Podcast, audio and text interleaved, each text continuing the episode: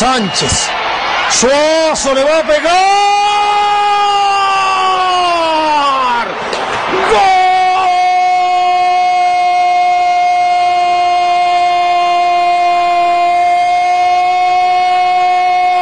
¡Gol! Chileno, no sé cuántos te narrado, pelado, goleador, cuando el partido expiraba, cuando ya no quedaba nada, cuando decíamos que cuatro puntos no era bueno de seis, ahí piensas donde regularmente nadie lo hace, de media vuelta para que lo griten en Arica, para que lo celebren en Santiago, para que lo brinden en el sur, para que lo celebre mi viejo que ya no está, para que lo celebren en todo Chile, chupete incansable, chupete intratable, chupete goleador, es el 3 a 2 de Chile, anotó el ayer, anotó el de siempre, anotó el de raza, anotó el de estirpe, anotó uno que estalló tarde, pero ¿cómo estalló? Anotó Humberto, simplemente el chupete goleador, simplemente el hombre venido del planeta gol, grande chupete.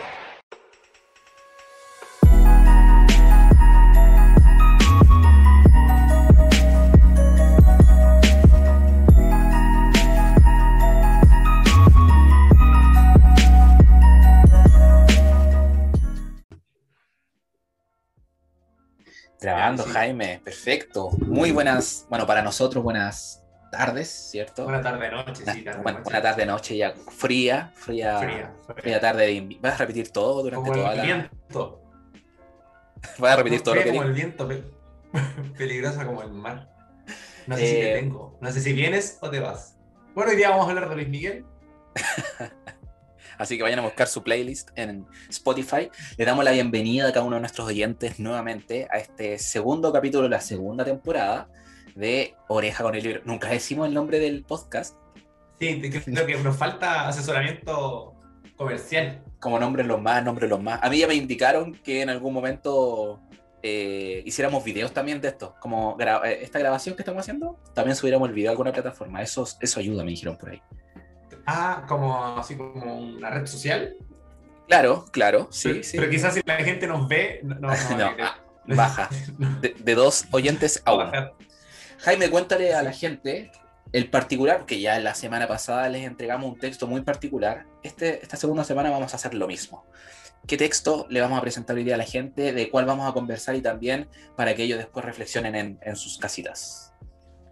Eh, bueno, me tocó el honor de. Mentira, yo lo decidí. De, presentar el libro. Y más que presentar el libro, me gustaría presentar al autor. Esta vez vamos a viajar eh, allende los Andes hasta la República de, la Argentina eh, para presentarles un libro del escritor Eduardo Sacheri. Eduardo Sacheri, probablemente a algunos les suena ahí como. Me suena ese nombre. Bueno, quiero hacer mención que Eduardo Sacheri nace en Buenos Aires en 1967. Estoy leyendo uno de los libros que tengo, la parte de atrás. Se nota que lees. Y esto quiero destacar. Se lo- me quiero destacar. Profesor y licenciado en historia. Eh, y ejerce la docencia universitaria y secundaria. Quería hacer esa observación. Es profesor y es profesor de colegio y es además profesor universitario. Y además escribe y además es guionista. Porque, bueno, Edu- Eduardo Sacheri, el libro que nosotros hoy día vamos a, a, a presentarles a ustedes, se llama La vida que pensamos, eh, que es un libro de cuentos. Vamos a ir a hacer una aclaración con respecto a los cue- cuentos, pero probablemente algunos de ustedes lo conozcan. ¿Por qué? Porque no sé, como que te miro como que estoy hablando mirando, como si estuviera haciendo clase. Ya hace gesticulación, la costumbre de toda la semana. Sí, la costumbre. Ya, eh, bueno, lo conozcan porque vieron la película El secreto de sus ojos. Bueno, la película El secreto de sus ojos, que ganó en el año 2010 el premio Oscar a la mejor película extranjera, es una adaptación de una novela de Eduardo Sacheri que oficialmente se llamaba La pregunta de sus ojos, pero que después fue cambiada porque tuvo más éxito la película eh, con El secreto de sus ojos y con la actuación de Darín, el gran Darín. Eh, bueno, esa película está basada en un libro de Sacheri que se llama La pregunta de sus ojos, que después se llamó El secreto de sus ojos, y de ese autor vamos a hablar particularmente de, de este libro de cuentos que se llama La vida que pensamos, que es un libro de cuentos que gira en torno a, al fútbol, pero no, no, no, no se arranque, no se arranque, no le ponga pausa y no diga, esta weá a mí no me gusta el fútbol. A la mierda. Claro, no, porque, eh, y esto queríamos hacer la aclaración, porque de, algunas, de alguna manera el fútbol es el hilo conductor de los cuentos. pero no tratan de fútbol propiamente sino que tratan de, de, amistad, de muerte, de hijos, de, de amor, de, padres, de, infancia, de dolor, de tristeza, de muerte. Entonces, creo que el, fútbol es la excusa, desde mi punto de vista, que quizás usa Sacheri para, eh, para, para relatar estos cuentos. Sacheri, hay un dato, es fanático de un equipo argentino que es, yo creo como muchos argentinos fanáticos de un equipo, de Independiente de Avellaneda, y si ustedes recuerdan, en la película El secreto de sus ojos, el malo de la película era hincha de Racing de Avellaneda, es decir, el archirrival. Entonces ahí usted puede ir viendo que siempre está presente de algún modo el fútbol en los cuentos que, que Sacheri presenta. Entonces, el libro, La vida que pensamos, escritor Eduardo Sacheri, profesor de historia, licenciado en historia, guionista, soldador al arco, lateral derecho con llegada. tiene toda una vida. Y, bueno, vemos, que, eh, eh, vemos que en todos en todo sus relatos va ingresando el tema del fútbol. Puede ser como una pasadita nomás, pero está, como mencionaste ahí en El secreto de sus ojos. Sí, él, en este cuento, eh, no sé si leerlo, tú dime si lo leo o no leo. Al principio hace una, una nota en que él responde de algún modo por qué escribe desde el fútbol. Y él dice, creo que todas las historias que contamos buscan acceder de un modo a otro a los grandes temas que gobiernan nuestra vida como seres humanos. El amor, el dolor, la muerte, la amistad, la angustia, la traición, el triunfo, la espera. Y sin embargo no resulta sencillo ingresar esos temas de frente y sin atajos. Porque en nuestras vidas esos asuntos no se presentan como abstracciones, nada de eso, se encarnan, viven en el entramado de lo que somos y de lo que hacemos. El fútbol como parte de esa vida que tenemos, me sirve entonces como una puerta de entrada a esos mundos íntimos en los que se juegan asuntos mucho más definitivos. Ya él también reconoce que obviamente el fútbol no es lo más importante, que hay otras cosas mucho más, más, más, relevantes para la existencia de los seres humanos, pero que el fútbol es una puerta de entrada a eso y este libro de cuentos así lo presenta. Camilo, por favor, tú como experto en todo lo que es... Eh, no, no, en nada, en nada, prácticamente en nada. Claro, en, en nada, ¿podrías un poquito eh, eh, ilustrarnos con respecto al cuento? El cuento como, como eh, género literario. ¿Qué es lo diferencia el cuento de una novela, el cuento de... Voy a, ocupar, voy a, ocupar, un poco tu frase insignia, que ya me dijeron el otro día y te voy a contar. Jaime siempre dice lo mismo. Yo no soy ningún experto en esto, pero igual voy a lanzarme. Me dijeron ¿Qué, que, ¿qué es la verdad? Sí, sí, no sabe nada. Finalmente, claro, la conclusión es que no sabes nada de nada y finalmente siempre estás inventando de todo. En mi currículum, en mi currículum dice eso, sí. Bueno, en torno a lo que se hablaba, claro, tenemos un, libro de cuentos distinto al que trabajamos la, la, semana anterior. El cuento en relación a la novela, claramente hay un punto de extensión, que es la gran diferencia. Siempre vamos a encontrar novelas sobre las 60, 70, 80 páginas, y no por un, solamente por un tema del número, sino también porque la novela gira en torno a varias líneas argumentativas que después terminan por encerrarse solo en una. ¿ya? En cambio, en, los cuentos tenemos una, una sola línea argumentativa que es de inicio a fin. En ocasiones, como lo hace el autor, esta línea argumentativa vuelve en el pasado para, como un reconto, ¿cierto? Para después llegar a un presente, o bien eh, tiene una línea que tiene un, un, un tiempo de la historia un tiempo de relato que van de la mano, ¿ya?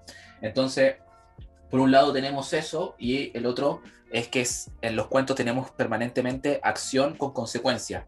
Una acción lleva a otra así permanentemente hasta que llega al final del cuento. Entonces hay una mayor brevedad, en el tema del relato en sí, eh, y así lo son también estos cuentos. Es, un, libro de 23 cuentos, ¿ya? Eh, no sobrepasa, creo, las 200 páginas, Jaime, si no me equivoco, tú que tenías el libro físico, por ahí debe rondar, si no me equivoco. Mira, se lo presté a un amigo y el desgraciado aún no lo lee y aún no lo devuelve. Yo sé que lo vas, yo vas a escuchar este capítulo y a ti te estoy hablando. Mándaselo, mándaselo. Marcelo termina en la caja de libro y devuélvelo. Creo que no es ni mío la cuestión, pero tú lo tienes y no lo has leído. Flojo de mierda. Perdón, perdón. Te, te, eh, te, perventilaste. ¿eh? Sí, sí, es que lo, lo, extraño ese libro. Eh, y por lo mismo, entonces. Y extrañas a Marcelo. Sí, un poco, un poco. Eh, entonces, al ser de menor extensión, permite también quizás no tanto un desarrollo psicológico de los personajes. ¿Puede ser o no? Sí, sí, de todas maneras, porque no son personajes que se van, si bien el narrador en muchas ocasiones no se nombra, ¿cierto? En otras sí, con nombre y apellido, eh, no es un narrador que se va repitiendo a lo largo de los distintos cuentos. Es un narrador protagonista en sí, lo que genera un efecto interesante porque nos metemos muchas veces en la cabeza del personaje y ahí es donde estas emociones que actúan como puerta de entrada a otras eh, nosotros la podemos sentir ya como, como de nosotros mismos, ya más vivas. Entonces, e, e, eso es lo bueno también de tener un narrador protagonista dentro de, de los relatos, ¿ya? Eh, Jaime, creo que para ir avanzando y ya no volver tan técnico el podcast hoy día, ¿cierto? Eh, vamos a los cuentos ¿Hay en sí. prueba, ¿Hay prueba la próxima semana? Eh, sí, sí, vamos a mandarle un formulario a Google. Eh, si bien no podemos hablar de los 23, 23 cuentos, sí, pero sí podemos hablar un poco de lo que generó en nosotros. ¿Ya? Orgasmos en muchos momentos, eh, de qué manera el autor utilizaba el, lenguaje figurado para expresar los sentimientos que eh, muchas veces uno no sabe cómo expresarlo. Bueno, él lo hace a través de vivencias que giran en torno al fútbol, no literalmente, y, y que nos invitan un poco a, a través de los momentos que tengamos en nuestra vida a reconocernos o vernos reflejados en ellos.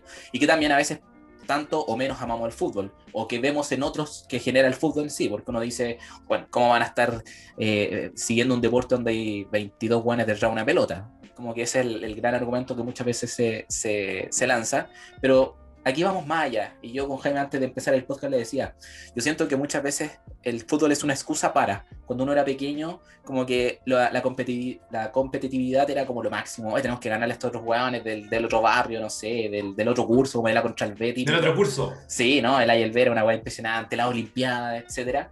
Pero ya con el pasar del tiempo, cuando uno ya eh, no fue un Cristiano Ronaldo, un Messi, nada, ya el, el, fútbol es una excusa para el asado para después, o para juntarse con los amigos a conversar, o para reírse, ya no es como, weón, ¿cómo no frenaste esa pelota? Sino que párate y dale. Creo que eso pasa ya cuando uno tiene esta edad, una edad como estuviera acabando nuestra vida. Bueno, uno nunca sabe, nadie dice que la vida dura 100 años. Eh, ¿Te imaginas, mueres esta semana? ¿Mueres esta semana? ¿Te imaginas? Entonces, bueno, este es el último registro que dejo. Pero súbelo, sube el capítulo antes sí. Antes, antes de. Entonces, para esas personas, yo siento que este libro cae como un anillo al, o como una pelota al ángulo. ¿eh? Ojo, para ser más propios de la, del libro. Dale, Jaime. Pero también, también para no alejar a aquellas personas, no sé, que no juegan el fútbol o que no les gusta el fútbol. O... No que se vayan, ¿no? eh, eh, eh, nos vamos a encontrar con, con cuentos que, que, por ejemplo, hay, una, hay uno de los cuentos, no, no vamos a contar los 23 ni a los 23, pero hay uno que es una historia de amor o, o un enamoramiento que tiene el, el protagonista del cuento con una compañera de la universidad en el contexto del Mundial de Italia 90, en que Argentina iba avanzando de fase en fase hasta que llegara a final y la final la pierde. Eh, entonces, hay, hay, en la medida que Argentina iba pasando, él podía volver a reencontrarse con esta niña, eh, compañera de la universidad, que veía solo en ese contexto, como que iban a un bar a ver el partido. Entonces, eh, claro, finalmente el mundial es la excusa y él también en un momento así como que tampoco, o sea, él dice como que quiero que vaya ganando Argentina, pero para poder volver a ver a la niña, no tanto por, por esa fan Porque de... gane Argentina, claro. Que también claro. debe estar detrás de, pero el tema era la niña. Claro, el tema, el tema era la niña, entonces...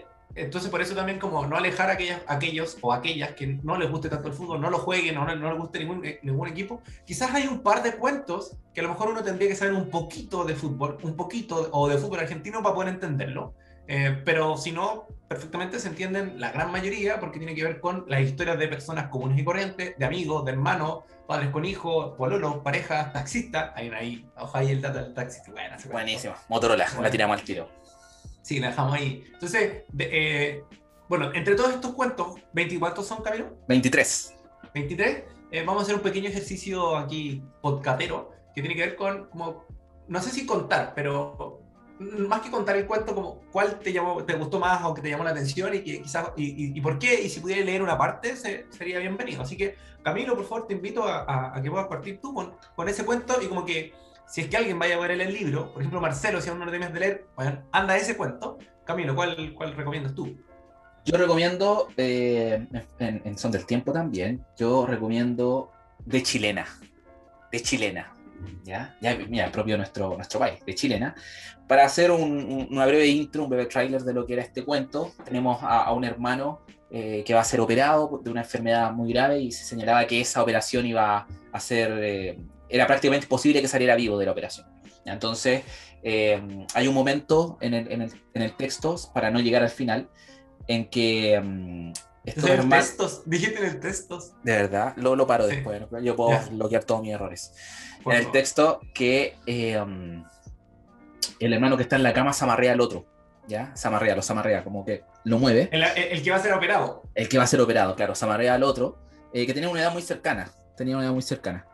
Eh, um, y dice así: Y, y aquí sale la parte en que, lo, que le dice, me agarraste casi por el cuello, haciendo un guiñapo con mi camisa y mi corbata, y miraste al fondo de mis ojos, como buscando que lo que ibas a decirme me quedara absolutamente claro. Tu cara se había transformado. Era una máscara iracunda, orgullosa, llena de broncas y rencores, y tan viva que daba miedo. Ya no quedaba en tu piel rastros de lágrimas, solo tenías lugar para la furia. En ese momento me acordé. Te juro que hace 20 años por lo menos que aquello que se pasaba por mi cabeza. Parecía mentira como uno a veces se olvida de las cosas que se olvida. Porque cuando me miraste así y me agarraste la ropa, me la estrujaste y me sacudiste, el dique del tiempo se me hizo trizas y el recuerdo de esa tarde de leyenda me ahogó de repente. ¿Cuál es tarde de leyenda? Entonces ahí el cuento empieza y, va con una, una, una, historia, claro, que es de fútbol, pero a eso vamos con Jaime, que, que comienza, es una puerta de entrada para otra cosa, en este caso se hace un reconto, pero a mí lo que me llamó la atención de este cuento es esa complicidad. Si bien son hermanos, creo que esa complicidad uno la puede tener con amigos, lo puede tener con, con bueno, con un familiar también, eh, con un hijo, me imagino también, que con solo mirarse es como que se dicen todo. Y en ese momento, cuando el amigo lo miró desde la cama, no le dijo nada más, sino que hermano, hermano. El hermano, perdón, sino que los amarrió simplemente.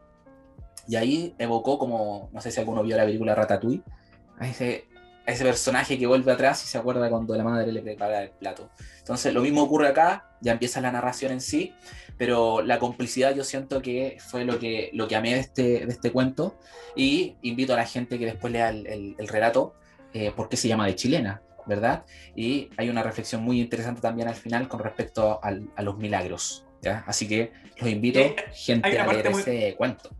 Hay una parte muy bonita que, que, dices ahí, que no sé si profundizar o analizar, pero quizás volver a, le a leer lo del, lo del, olvido, lo del olvido. Sí, me parece mentira como uno no se olvida de las cosas que olvidamos. Wow. Wow, anótenla, colocan en su estado de, de WhatsApp. Sí, de WhatsApp, sí, está para, está para bajada ahí. Claro, porque en el fondo nos está diciendo que eh, uno olvida cosas, ¿ya? Pero después puede recordar aquello que olvidó, en el fondo. Uy, se me... uno dice a veces, ¿eh? se me había olvidado esa hueá, ¿qué hice? ¿O qué hicimos? Ya, eso mismo, claro, a eso evoca el, el, el, cuento y que a veces cuando uno se encuentra con viejas amistades, no sé, encuentros de curso, estos mismos partidos, ¿verdad? Eh, Oye, ¿te acordás la otra vez cuando pasa esta weá? Y ahí pues, podemos contar siempre, podemos juntarnos 10 veces y contar 10 veces la misma weá. Pero las mismas la misma 10 veces como, weón, tenés razón, la raja y te reí. Puta. Jaime, a ti, ¿cuál de estos cuentos, de estos 22, porque ya no tenés que elegir el que, el que yo señalé, ah, llamó tu atención?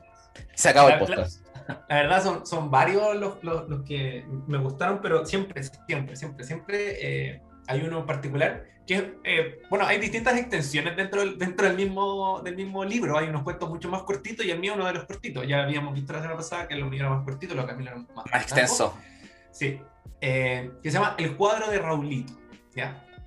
Eh, bueno, tiene que ver con, eh, con cómo una persona, un individuo, un ser, aquellos más futbolistas que no, escogen un equipo de fútbol cuando son niños. Ya, en general hay un, hay como, no sé si una relación necesaria, pero entre que uno termina escogiendo el equipo que quizás le gustaba al papá. ¿ya? Mm. Pero aquellos que, que, por ejemplo, en mi caso, que somos dos hermanos, eh, mi hermano le gusta un equipo, eh, no sé si yo llamaría equipo eso que le gusta, pero en fin, a él le gusta ese equipo. Sí. Eh, y, a, y, a, mí me gusta otro. ¿ya? Entonces, probablemente en el caso, no sé, ustedes, Camilo, son tres hermanos y no sé si le gustan los tres el mismo.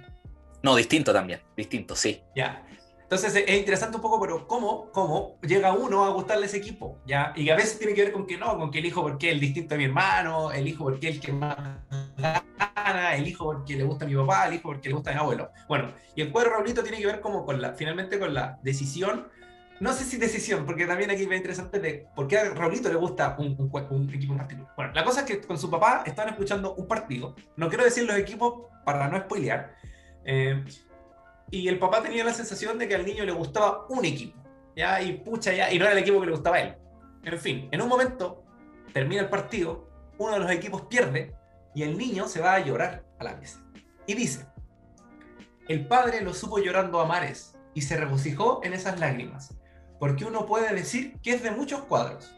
Uno puede cambiar de idea varias veces, sobre todo si abundan los tíos y los primos grandes, dispuestos a comprar con pelotas y camisetas la fidelidad de un corazón novato.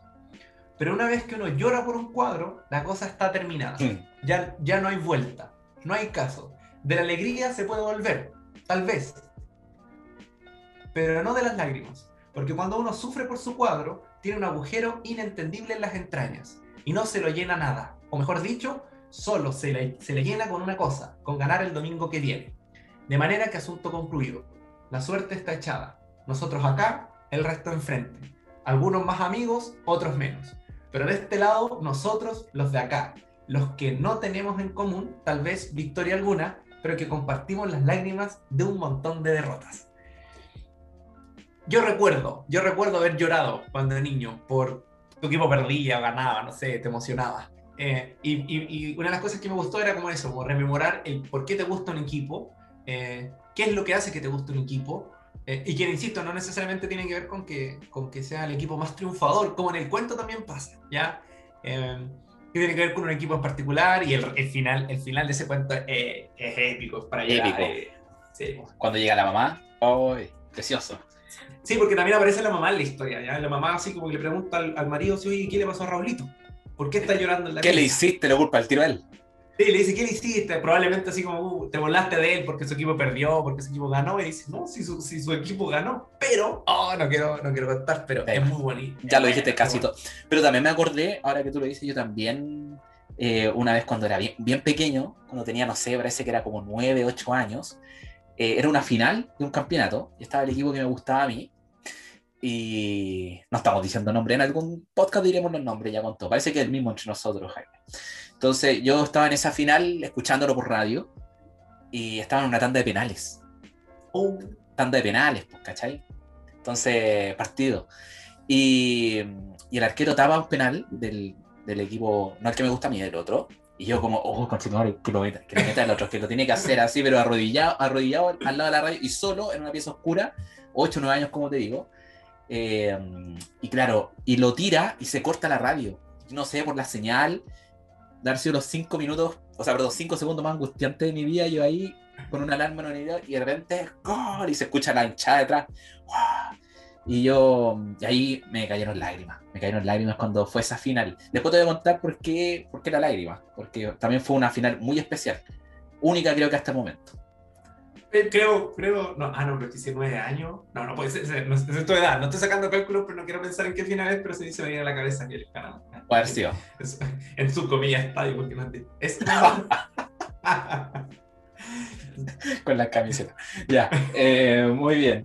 entonces, gente, bueno, eh, son, son muchos los cuentos y claro, puede dar, puede dar para conversar mucho, mucho rato. De hecho, estuvimos con Jaime una hora antes de, empezar el podcast hablando también de los cuentos. Oye, bueno, este, ¿cachaste este cuento? Oye, este. Ah, y así. Entonces, finalmente, puede ser el mismo libro, aquí como una, un círculo vicioso, el mismo libro puede ser una excusa para juntarte con alguien. Entonces, si a ti te llamó la atención el libro, alguno de los cuentos, recomiéndalo porque como dijo en un principio mi compañero de aquí, es un texto que tú puedes pausar. tomaste un cuento, como no hay un hilo conductor, quería ir al último, ir al principio, al, medio, da lo mismo. Tú puedes tomar cualquier decisión en cuanto a los cuentos. No hay un hilo conductor entre ellos, pero sí, pero sí siempre hay un mensaje. Sin ser fábula, siempre hay un mensaje y una moraleja detrás.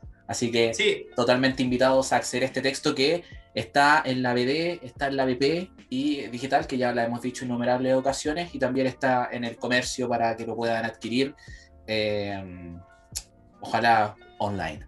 Voy, a hacer, voy a hacer eh, publicidad, creo que es de la editorial Alfaguara, ¿ya? Porque tengo dos, autores, dos cuentos más de él, El secreto de sus ojos, lo tengo aquí en mi poder, y Los dueños del mundo también de Sacheri, y son de Alfaguara.